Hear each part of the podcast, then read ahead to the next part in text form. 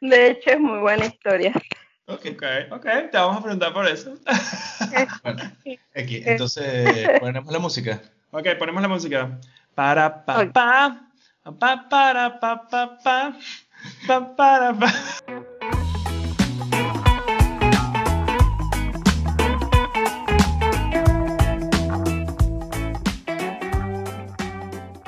Un día no voy a poner el intro y solo voy a dejarte. puedes, puedes dejarlo, puedes dejarlo. Bueno, bienvenidos a otro. ¿Ah? Es cool. ¿Cómo? Ese intro es cool. no, no, vente, ponemos la musiquita, pues. Bueno, voy a comenzar. Bienvenidos a otro episodio de Seguimos Chévere. El podcast favorito de nadie. la Nutria. De la Nutria. Por favor, la Nutria, sponsoreanos. bueno, eh, aquí tenemos a Miguel y mi persona, Ricardo Márquez. Y con ustedes estamos entrevistando hoy a Roymar González. Hola, Roymar. Cuéntanos un poco sobre ti. Uh, aplausos y risas. Eh, yo, después pongo el soundtrack, aplausos. este, bueno, mi nombre es Roymar González, a.k.a. La Roy. Yo vivo en Panamá, me vine hace cuatro años, tengo una niña y bueno, estoy aquí buscando mi lugar en el mundo todavía, volando film. Ok, creo que no mucha tela que cortar. Bueno, arrancamos como en qué parte de Panamá vives. En Panamá ciudad. La llaman así Panama City, ¿sabes? Sí, mezcló en inglés y en español. Exacto, exactamente. Panama City. Ok, ¿y te gusta? Sí. ¿Qué clase pregunta fue esa, Miguel? No, bueno, buena pregunta, es una pregunta honesta y su respuesta fue la mejor. Ok, ok. Bueno, sí, es peor es nada, ¿sabes? es, es, verdad que lo que dicen que, que Ciudad de Panamá es, ciudad y lo demás es Monticulebra. No, no es cierto. no, Panamá tiene muchas cosas lindas, la verdad. O sea, tiene que sí, no sé si han visto fotos que sí de, las playas de San Blas, que se hicieron muy famosas recientemente por lo del la casa de papel. La casa de papel. claro que ya estuvieron ahí un como no visto. Ah, al comienzo de la tercera. Ajja, exacto, de la última. Ellos este, estuvieron aquí en Panamá. Pero bueno, sí, se hicieron famosos por eso, pero no tiene muchas cosas. La verdad es que el interior de Panamá es hermoso. Está que sí, boquetes, ese San Blas, están las cascadas de acá, es muy lindo. Pero Panamá es un país pequeño, ¿no? O sea, tamaño Bolívar, ¿no? O sea, como el Estado o algo así, o menos. Como seis veces Portugal. no, pero sí chiquito, sí chiquito. Sí, mm. sí, aquí casi que todo el mundo se conoce. Ok. ¿Y cuándo, cuándo fue que llegaste a Panamá? Llegué en julio, el 3 de julio del 2016. Cuatro años. no sé si te acuerdas de esa historia, eh, Ricky, pero yo no le dije a nadie que me venía. Mierda. Mm, creo que sí, me recuerdo, me recuerdo. O sea, que la gente está que sí súper molesta conmigo porque yo me venía, yo me vine y no le dije a nadie y, y de repente, cuatro años después sigo aquí porque me venía tres meses. Y, lo mismo me pasó con Holanda. bueno, yo voy a hacer unos trabajitos allá y me devuelvo en tres meses y llevo ya dos años. Bueno, yo, yo supuestamente iba a quedarme aquí tres meses y luego ir a España, pues. y llevo tres años. Un día me voy a ver en el espejo con arrugas y aún sin aprender holandés porque me voy en tres meses. no, en tres meses me voy con nietos y cosas. Papá, ¿por qué? Abuelo, ¿por qué nunca aprendiste a hablar el idioma? Cállate, carajito de mierda. ¿Y, por, qué decidiste ir a, por qué decidiste ir a Panamá entre todos los países de Latinoamérica?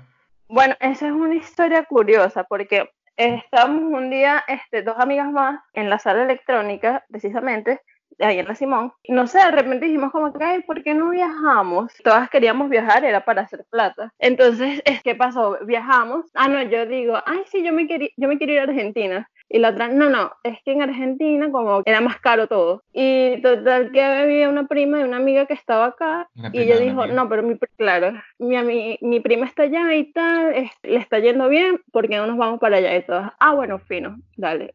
Que este, cuadramos la fecha, que si una semana después de semana 12, se vino primero mi, una amiga y después me vine yo. Y la otra nunca se vino. porque ella decidió quedarse porque estaba terminando cosas de su carrera, pues. Y entonces te fuiste porque eso, habías oído que eso, a la, la prima de una amiga le iba bien y te lanzaste para Panamá. En un inicio, tres meses. ¿Y después qué pasó? ¿Cómo fueron esos tres meses? A, la semana de yo llegar acá, ya yo estaba trabajando. Digamos, no era el mejor trabajo del mundo, pero me resultaba porque yo podía ahorrar y podía ahorrar para pagar las deudas que me había traído, porque yo me vine con deudas. Tipo que la, la mamá de un tío este fue que me prestó el dinero, la cosa, entre todos como que reunimos ahí porque para entrar acá necesitaba 500 dólares. Entonces ella fue la que me ayudó a terminar de reunirlo. Este, una tía me consiguió el pasaje barato, o sea, fue todo como en comunidad, pero toda la comunidad, tú sabes, había que devolverlo. Y bueno, entonces esto, esto me daba para, este trabajo me daba para reunir, porque, ah, otra cosa por la que yo decido venirme es porque yo estaba trabajando allá. Y entonces yo decía, o sea, así yo tenga tres trabajos, yo no voy a poder vivir sola. Y yo quería vivir sola como desde los 16. O sea, igual yo. esto se me va a complicar demasiado, este, no voy a poder vivir sola, va a ser toda una locura. Y este, entonces con este trabajo que yo tenía, yo decía, yo aquí puedo vivir sola, puedo reunir, puedo pagar mis deudas. Entonces, incluso voy a poder ayudar a mi familia, ¿no? Que en ese momento, bueno, yo no sabía por cuánto tiempo iban a estar las cosas bien, ¿no? Porque yo decía, imagínate, ahí me daban una mesada. Esa mesada, para yo llegar a mi casa, como no me gustaba agarrar autobús, yo pagaba taxi. Esa mesada me, me alcanzaba nada más para pagar el taxi. Entonces, yo decía, o sea, si eso me pasó a mí estando ya, imagínate, o sea, cuánto tiempo va a tardar en pudrirse todo. Y bueno, yo decidí quedarme, pero no había dicho, no le había dicho nada a mi familia. Y como una semana antes, se me, no, yo compré el pasaje dos días antes. Wow, ok. Wow. Sí, eh, por eso fue que no me dio tiempo de decirle a nadie, ni despedirme de nadie, ni nada. Wow. Entonces, Sí, entonces, este... Como si te estuvieras yendo por un crimen. Sí, mi mamá se quejó porque ya le dije como dos meses de, con anterioridad. No, yo dos días antes. O sea, dos días antes compré el pasaje, el día siguiente pasé todo el día que sí, terminando de reunir el dinero, y al día siguiente, a las 5 de la mañana, ya estaba en el aeropuerto, así que por eso nadie se enteró. Entonces, este, yo agarro y, y ¿qué estaba contando? ah, una, una, semana antes de, de, tener que viajar, este, yo le digo a mi papá, me acuerdo clarito de ese día, yo le digo a mi papá, este, bueno, yo creo que no voy a viajar. Y él, yo lo sabía. O sea, eso fue de novela. Yo así que estoy llorando en un estacionamiento, es que me acuerdo clarito. Y él, que yo sabía que tú ibas a viajar, ¿qué tal? Y yo, ah, pero es que ¿cómo hago? No quiero, no me quiero ir. Y yo tomé la decisión de quedarme desde la primera semana, pues desde que yo conseguí el trabajo. Y, y bueno, nada, pero igual, igual no me quedé aquí porque yo me fui, este, en noviembre me fui a Ecuador. Yo estuve en Ecuador este, cuatro meses, si no me equivoco, cuatro o cinco meses. Entonces, este, estuve por allá, estuve en Guayaquil, en, después en Quito y después de eso me fui a Colombia, pero me seguía llamando, van a preguntar, me imagino, ¿por qué me regresé a Panamá? Porque, porque aquí me parecía más rentable la cosa. O sea, como que todo más barato. Yo decía en, que si en Guayaquil, en, a mí se me complicó un poquito más. Además que también, este, bueno, había conocido aquí el argentino, así que me picaban los pies por regresarme. Y, y, tú que estuviste en, en, ¿cuántos? Tres países, ¿no? ¿Cómo comparas los países? O sea, ¿cómo fue tu experiencia en esos tres países distintos? Aparte de monetariamente hablando, las razones por las cuales fuiste a Panamá, ¿cómo era la sociedad? ¿Cómo era la gente? ¿Cómo te trataron en estos países en comparación uno con el otro? Pues? Bueno, aquí en Panamá son como muy, muy fríos. Aunque hace calor, es, es la gente es como muy distante. Con su poquito y ya. O sea, yo tampoco es que sea muy amiguera ni nada de eso, así que no me llevaba tan mal, nunca, nunca me, me sentí como extraña aquí. Pero me fui a Ecuador por, por trabajo, pues, porque de la misma empresa donde estaba trabajando me mandaron para allá. Este, desde, en Ecuador estuve en Guayaquil, también es muy seco, pero la comida es deliciosa, eso sí. qué bien se come en Ecuador. Deliciosa y es barata, o sea, de verdad. Eso es bueno. Y, eh, y en Quito hace mucho frío y yo descubrí que no me gusta tanto el frío. O sea, tipo que llovía así con granizo y, ay no, un tip, si van a alquilar una casa o lo que sea y ven amoblada, prueben las camas, porque la cama yo alquilé, o sea, era una cama horrible, tipo un- una madera, ay no, qué fuerte, qué horrible. Ahí estuve como un mes porque, ajá, ya uno paga el, ¿cómo es que se llama? El primer mes y no sé qué, el depósito. Ajá. sí. Entonces, prueben las camas, porque si usted viene a trabajar, donde tiene que dormir, lo principal. Claro, claro. Y de hecho, eh, una vez escuché a alguien decir que decía, cuando vas a rentar un, un sitio nuevo o, o vas a conseguir un trabajo nuevo, deberías tratar de, por lo menos por un día, sin haber todavía alquilado el sitio o haber conseguido el trabajo, eh, hacerle commute, ¿sabes? Y, ir hacia allá en transporte público, lo que sea, y ver, o ver eh, dónde, dónde quedan los mercados cerca, etcétera, etcétera. Porque una vez que te mudas, entonces, o una vez que comienzas ese, traba- ese trabajo, de repente te das cuenta que una hora y media en, en- en tren y de vuelta suena un poquito peor de lo que pensabas. Sí, o, o que de- o que quizá no te gusta la vibra del vecindario. Ujú. Yo la primer, en el primer sitio donde me mudé en Holanda, cuando me mudé a Eindhoven, eh, eh, resulta que era la zona donde si tú vas con el morral ah, al mercado, te piden que lo abras para, para ver si te estás llevando algo. Y yo digo, oye, esta no es la mejor zona. Te dieron la cara de latino, chamo, ese fue el problema. Hasta que me pinté el pelo Sí. de amarillo y dije, no, este, este, este tipo no roba. Maive, eh, sí, porque parecías alemán o algo. Maive, eh, eh, perdón, eh, Ro- Ro- Roy, Roy, eh, ¿qué, qué fue lo más difícil que, que has hecho desde, desde que te mudaste por primera vez, desde que, desde que agarraste el avión? Bueno, yo creo que mi, mi primer trabajo tampoco es que era el más fácil, la verdad. O sea, yo trabajaba desde las 7 de la mañana hasta las 11 de la noche. Era ¿Haciendo qué? chévere, fuerte. Esto Ok. le dicen como publicidad eh, face to face, no sé. Este, el punto es que era, era muy fuerte, la verdad. Mm. ¿Cómo? Y eh, había que, bueno, eh, eso enlaza otra, otra historia.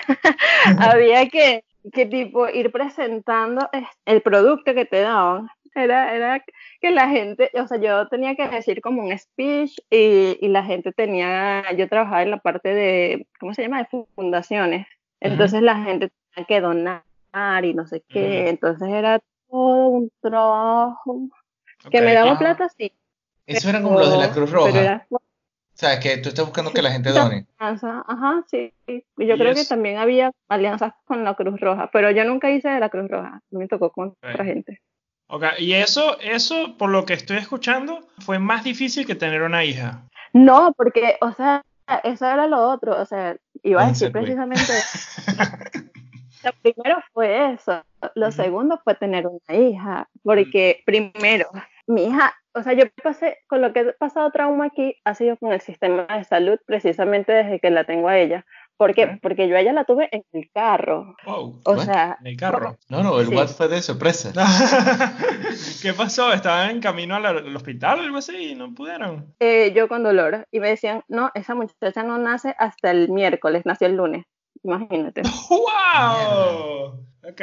Sí. Entonces, como que yo digo, pero, pero yo estaba sufriendo y yo decía, pero ¿cómo voy a-?" Yo estuve muy molesta desde el principio con el sistema de salud de acá. O sea, la primera vez. Ya después, este, la segunda vez que pasé trauma fue ya con la niña, porque este, que a mí me pasó que la llevó al médico, ¿no?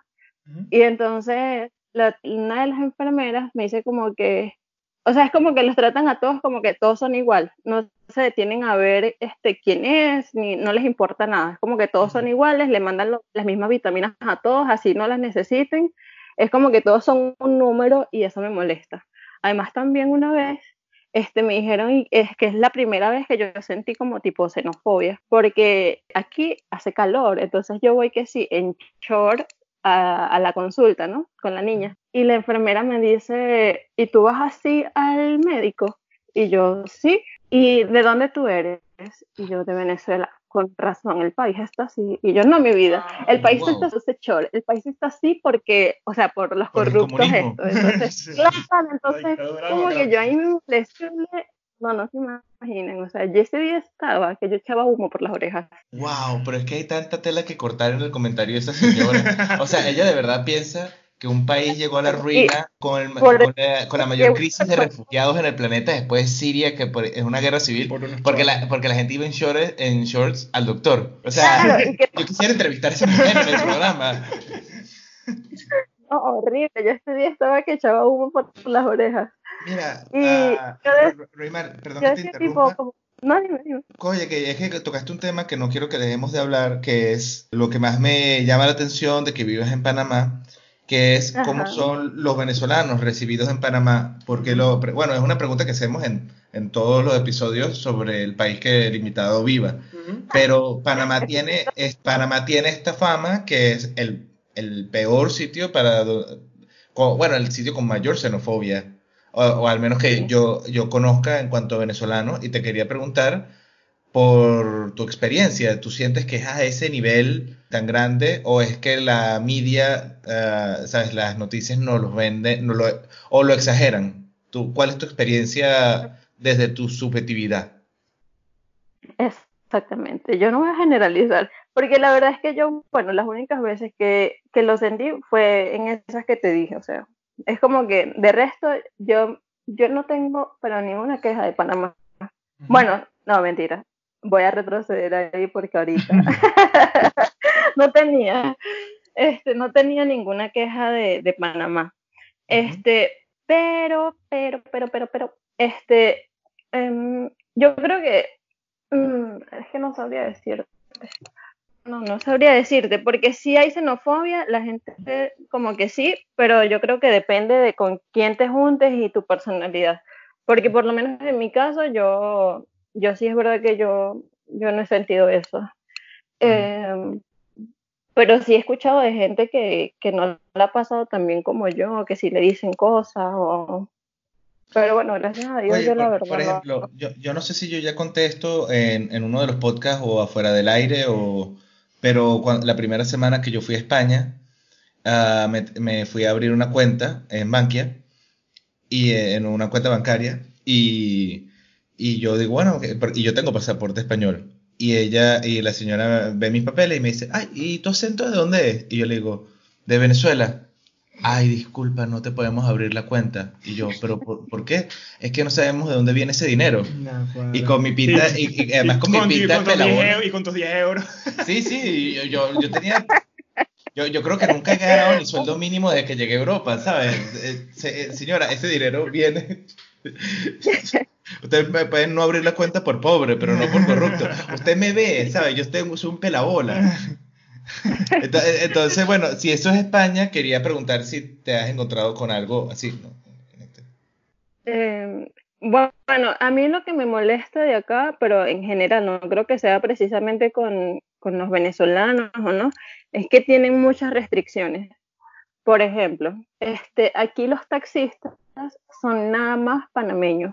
Los taxistas, imagínate. ¿En serio? Los- ¿Es, es, es segregado? Sí, Wow. los barberos, los barberos pueden ser solamente panameños. Y bueno, así, esas son, te estoy hablando de la... Me estoy Sí. enterando de Bueno, pero en. Venezuela también era así. O sea, si era una panadería, juro tenía que ser un portugués o un italiano. No, no, pero aquí, o sea, eso es de las cosas que me molestan, que, que ponen como muchas restricciones por el extranjero en general. Es como que no pueden haber psicólogos, no pueden haber maestros, no pueden haber este em, doctores, o sea, ni que hagas equivalencia, no puedes. Tienes que ser panameño, juro. Entonces, como que... sí es otro nivel de, de xenofobia, ¿será? Sí, aplica como xenofobia, Eh, Sí. ¿no? ¿Cuál, cuál es la población eh, panameña? ¿Cu- ¿Cuántas personas viven en Panamá? Tres millones, ¿no? ¿Tan poquito? Ah, Sí, sí, son poquitos. Ok, ya pero- enti- entiendo porque dice que todo el mundo se, cono- se conoce entre sí. Pero, pero sí, bueno, eso es como que lo que a mí me, me incomoda un poquito, que es que tengan como muchas restricciones. Y también que a la hora de tú, por ejemplo, si tú quieres, este, yo por ejemplo, yo tengo mi residencia, pero no basta con tener residencia, sino que también tienes que sacar un permiso de trabajo. Entonces como que todo el tiempo te están poniendo trabas y trabas y trabas y trabas y tú dices, bueno, ¿hasta cuándo mi vida? ¿Hasta cuándo voy a tener que seguir con esto? Hay una comediante venezolana que ella dice que cuando iba al aeropuerto de, de Ciudad de Panamá, que cuando ella hablaba con el acento venezolano la empezaban a tratar mal. Esto es de lo que ella cuenta de su experiencia. Entonces, cuando iba y hacía escala en Panamá, ¿Hablaba inglés? no hablaba con acento argentino. ¡Eh, che! ¡Me pasa uno de chocolate! ¡Eh, boluda! eh, boluda. Y, y, dice que la trataban mejor. que, que va a decir que, que mi hermano, eh, ellos fueron, eh, mis dos hermanos fueron a España hace un par de años y me cuenta que, bueno, hay ciertos lugares en España donde no, no, no, no les gusta del todo a, a, a, los latinos. Entonces, eh, al parecer, mi hermano, eh, tratando de hablar con los españoles, como que no, no, no, no querían ayudarlo, y, y, y, encontró que, era, que le respondía mejor si ella le hablaba en inglés. ¿En serio? Sí. Wow. Entonces terminó hablando con la gente en la calle en inglés porque era la única forma que realmente respondieran. Pero, pero esa fue cero mi experiencia. Mi experiencia en España fue de gente muy, muy, muy simpática, muy No guay, sé qué parte fue que ellos, ellos fueron, pero he escuchado, eh, por lo menos en los pueblos, hay un pueblo cerca de ah, Valencia. pero es que pueblo es otro tipo de que, gente. que... en todos los, eh, no, no, es por hablar mal de la gente de pueblo. Yo, en todos los países del mundo la gente de pueblo es distinta a la gente de ciudad. Mm, verdad. Pero bueno, y, y, y uh, Roy, ¿qué fue? Supongo, cre creo que sé cuál es la respuesta. Pero, ¿qué es lo mejor que te ha pasado desde que te mudaste? Aparte de tu ah. hija. Ok, aparte de tu hija. Okay, vamos, vamos, a descartar eso. Porque, aparte de tu hija. Porque legalmente lo tienes ah, que decir. Y a propósito, eh, eh, el argentino, ¿lo conociste en Panamá o dónde fue que lo, lo conociste? Sí, en Panamá. Okay. En Panamá. Es novio, ¿ok? Novio, novio. bueno, pero yo ya. ¿Y el anillo para cuándo? ¿Y el anillo para cuándo? No, este, no, sí, pero si le preguntan a él, va a decir que lo robé. lo, roba, lo robaste él. Le dejo un favor. Cosa que en teoría puede ser verdad, pero, pero bueno, le di mucho más. O sea, mira, ya cuatro años, casi cuatro años desde que lo conocí. Okay. Porque yo él lo conocí antes de irme a Ecuador, como dos semanas antes. Okay. Entonces, este, este sí, eh, él es argentino, lo conocí aquí. Y bueno, así. Yo, yo, supongo, lo, eh, yo supongo, que decidiste, ¿sabes? Sentar cabeza con un argentino por, por eso mismo que nos eh, por, por, por, como que la, la, falta de las parrillas no la, la, uh, eh, oye yo extraño una parrilla no sé tú. A, mí, a, mí, a mí de los acentos que me parecen más sexy el, el argentino está en el top 5 sí ahí tuvieron. A mí no me gustaba. Antes. No sé por qué me parece sexy el español el de España también me, me parece el de sexy. España me parece terrible. Ay, a mí, a mí me, me, me, me encanta cuando las mujeres y Sí, cuando las, a mujeres, las mujeres son un poquito mejor. Cuando hablan no en, en, acento español, yo me quedo como. Así con ese suspirito. no, a mí antes no me gustaba el acento, pero, pero la verdad es que, bueno, aprendí a quererlo y ahora me divierte muchísimo. Bueno, las cosas que, que, que a mí me gustaron de este argentino es cuánto me reí escuchándolo hablar. Porque yo como me reía y el bicho hablaba y hablaba, y yo lo que hacía, aparte de que soy de risa fácil, este, no, este carajo hablaba y yo me reía y yo no aguantaba la risa. Pero, pero sí, sí Mira, eh, y, y, una duda que usualmente la preguntamos de la mano de, de cuando hacemos la de la de cómo los venezolanos somos recibidos en el otro país, uh -huh. es cómo tú definirías a los panameños, pero aquí nos gusta darle este twist a la pregunta. Vas al pasado y te encuentras con la Roimar que está llegando día uno a Panamá. Y tú, bueno, pudieses, yo... y, y tú pudieses describirle cómo son los panameños para ayudarla, ¿cómo se los describirías? El panameño es muy, muy duro. Es muy, es, es como muy, sí, es como muy rústico. Pero, este, como todo, hay gente buena y gente mala, ¿no? Entonces. Pero, pero yo, en tu experiencia. En sí, tu... no, en, en, mi camino yo me he encontrado con gente buena, con panameños, bueno, mis vecinos, yo amo a mis vecinos. Historia curiosa, yo un día, este, igual salgo en el carro con la bebé, no sé qué, dejé la puerta abierta de par en par. Wow. Y mi vecina, cuando yo, yo salí como a las 7 de la mañana y regresé como a las 3 de la tarde, y mi vecina cuando yo regreso, ay no, mija, que usted dejó esa puerta abierta y, y yo estaba pendiente que no entrara nadie, que no sé qué, ni siquiera fue para cerrarla, o sea. Ella estuvo ahí sentada 8 horas viendo si no entraba nadie. No, hermosa, yo por eso digo, yo amo a mis vecinos, los amo. Qué cool. Este, sí, no, por eso por eso en verdad. Y que si Miguel tenía que viajar y yo pasaba aquí que como un mes con la bebé y ella me dice, ay, ¿a usted no le da miedo quedarse con la bebé solita? O sea, ella sabía que yo estaba sola. Eh, y que yo siempre le digo a, a, su esposo, no me acuerdo cómo se llama, este, que ay, ella no le dará miedo, yo, yo estoy pendiente, yo le echo un ojito. y yo que ella.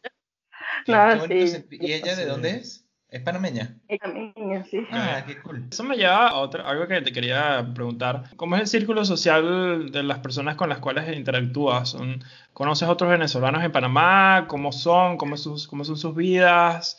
¿O ah, conoces gente internacional o son puros panameños? No, bueno, yo no, yo no es que sea la persona más sociable del mundo, pero este, sí conozco otros venezolanos, pero por, por pura casualidad, porque por ejemplo que si este, aquí había como un curso de emprendedoras y la mayoría eran, bueno, la mayoría, pero sí había muchas venezolanas. Entonces como que ahí las conocí, también conocí panameñas, colombianas también. Sí, es como así mezcladito. Y bueno, ni te quería preguntar, bueno, la pregunta con la que nos gusta terminar el programa, que es, uh, ¿qué es lo que más extrañas de Venezuela? mi familia.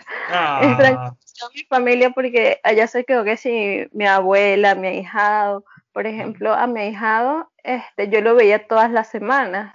Y de repente se hacía no verlo y él fue el o sea, fue la primera persona a la que extrañé, ni siquiera mi mamá, mi papá, que ellos obviamente los extraño, pero mi ahijado es como que lo dejé y entonces yo fui la primera que me fui de mi familia, pero después se fue mi hermana, después se fue mi otra hermana, después se fue mi papá, después se fue mi mamá, entonces es como que se le, y nosotros éramos como muy cercanos.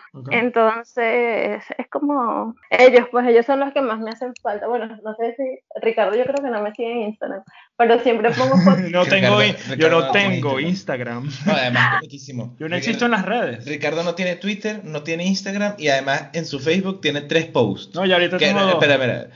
Bueno, pero él tenía. Ricardo se ha creado Facebook. Ricardo, nació, Ricardo nació.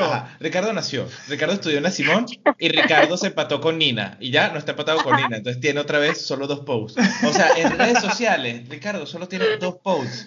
Y yo y él decía, pero Miguel, yo quiero que el podcast lo oiga otra gente y yo poniéndolo a un montón de seguidores y entonces logro que mi hermano lo suba. Oye, pero es que yo quiero que más gente... Y después me meto en Facebook y veo que el coño de madre no es que ni siquiera lo ha, no lo ha posteado, sino es que él no tiene redes sociales. por eso es que te estoy pidiendo. Yo no entiendo cómo funcionan los muchachos modernos. Yo no entiendo cómo funciona esa tecnología. ¿Sabes, ¿sabes qué? Eh, una, una italiana, estaba hablando con una italiana esta semana y me dice, oye, eh, eh, ¿cuál es tu Facebook para agregarte? A ver si tenemos amigos en común o lo que sea, ¿sabes? Para espiarte. Pues. Y, yo, y, yo, sí, sí, es este, pero créeme, no vas a encontrar nada y tú se me agregas. Tenías, es tenías razón. Es que, es que si yo fuera mujer, yo pensaría que Ricardo está empatado. No, sería, no, no, no, no, ni siquiera empatado. Eh, yo diría que tú estás casado y ese, y ese es tu. Y ese es tu falso. Sí, ese es tu perfil falso. Con, con 700 personas, sí, amigos. Pero básicamente. Oh, okay. tú, claro, porque te pones a seguir follow, follow, follow like, follow, like, follow, follow, follow, y tal. Yo, yo diría, ese sería mi pensamiento si yo fuera. y ya. Pero entonces, ahora. Quería preguntar una cosa. Roy, eh, tú comentaste que que tu familia se había ido después de ti, ¿no? ¿A dónde, ¿A dónde fue que se fueron ellos? Este, yo tengo familia por todo el mundo, pero el núcleo principal está en Colombia. Mis okay. hermanas y mis padres. Pero sí, tengo familia en Brasil, en Ecuador, en España, mm, en cool. Chile. Fino saber que siempre vas a tener como una red de apoyo alrededor del mundo, ¿sabes? Ay, ojalá. Si viajas, sí, pues, si no, no. Sí, no, o el día que se quiera mudar de Panamá. También Eso es verdad, sí, sí, si piensas viajar de Panamá, tienes sitios donde, a donde llegar, pues. O, o, o siempre tienes sí. una excusa para ir de vacaciones a, a un sitio. Exacto. Y lo otro que Pero quería preguntar. Ah, sí, no, sí, continúa, perdón. Ah, no, que también extrañaba otras cosas, extrañaba a mis amigos también, bueno, que creo que nada más queda uno.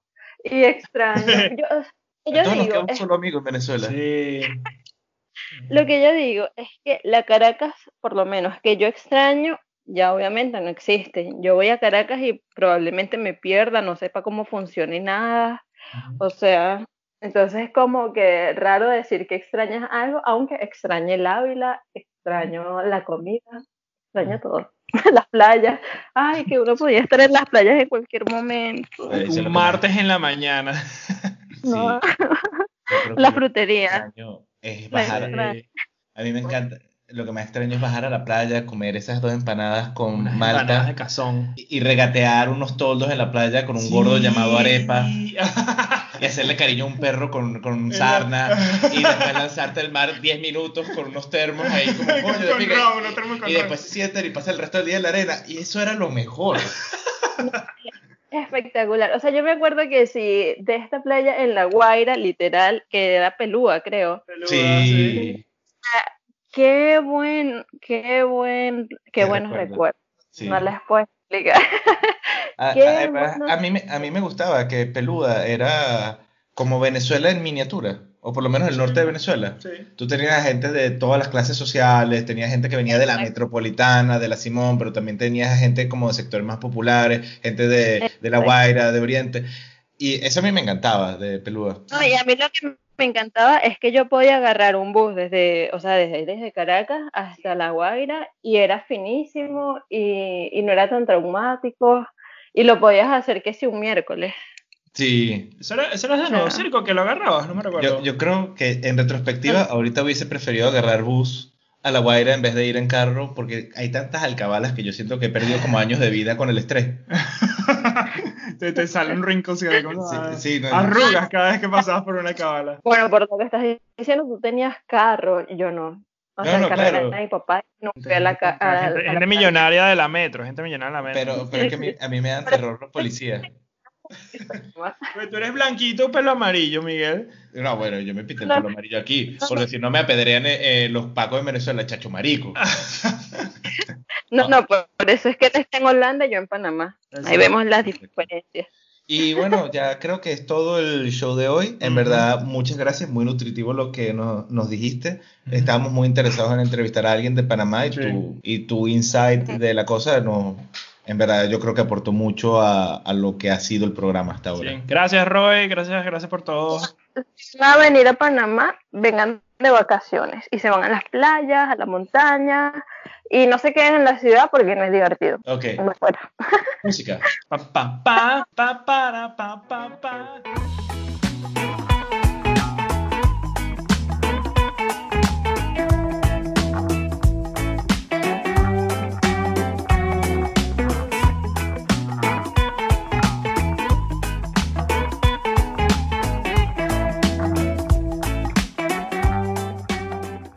El de Miss Ottawa también estuvo divertido porque es como que ella no era de, no es de Venezuela literal, pero es como el otro que está en Argentina, el que está en Colombia, el que ¿Qué te parece lo de poner el- un pequeño pedazo de la conversación al comienzo y después la música, después la es entrevista? divertido.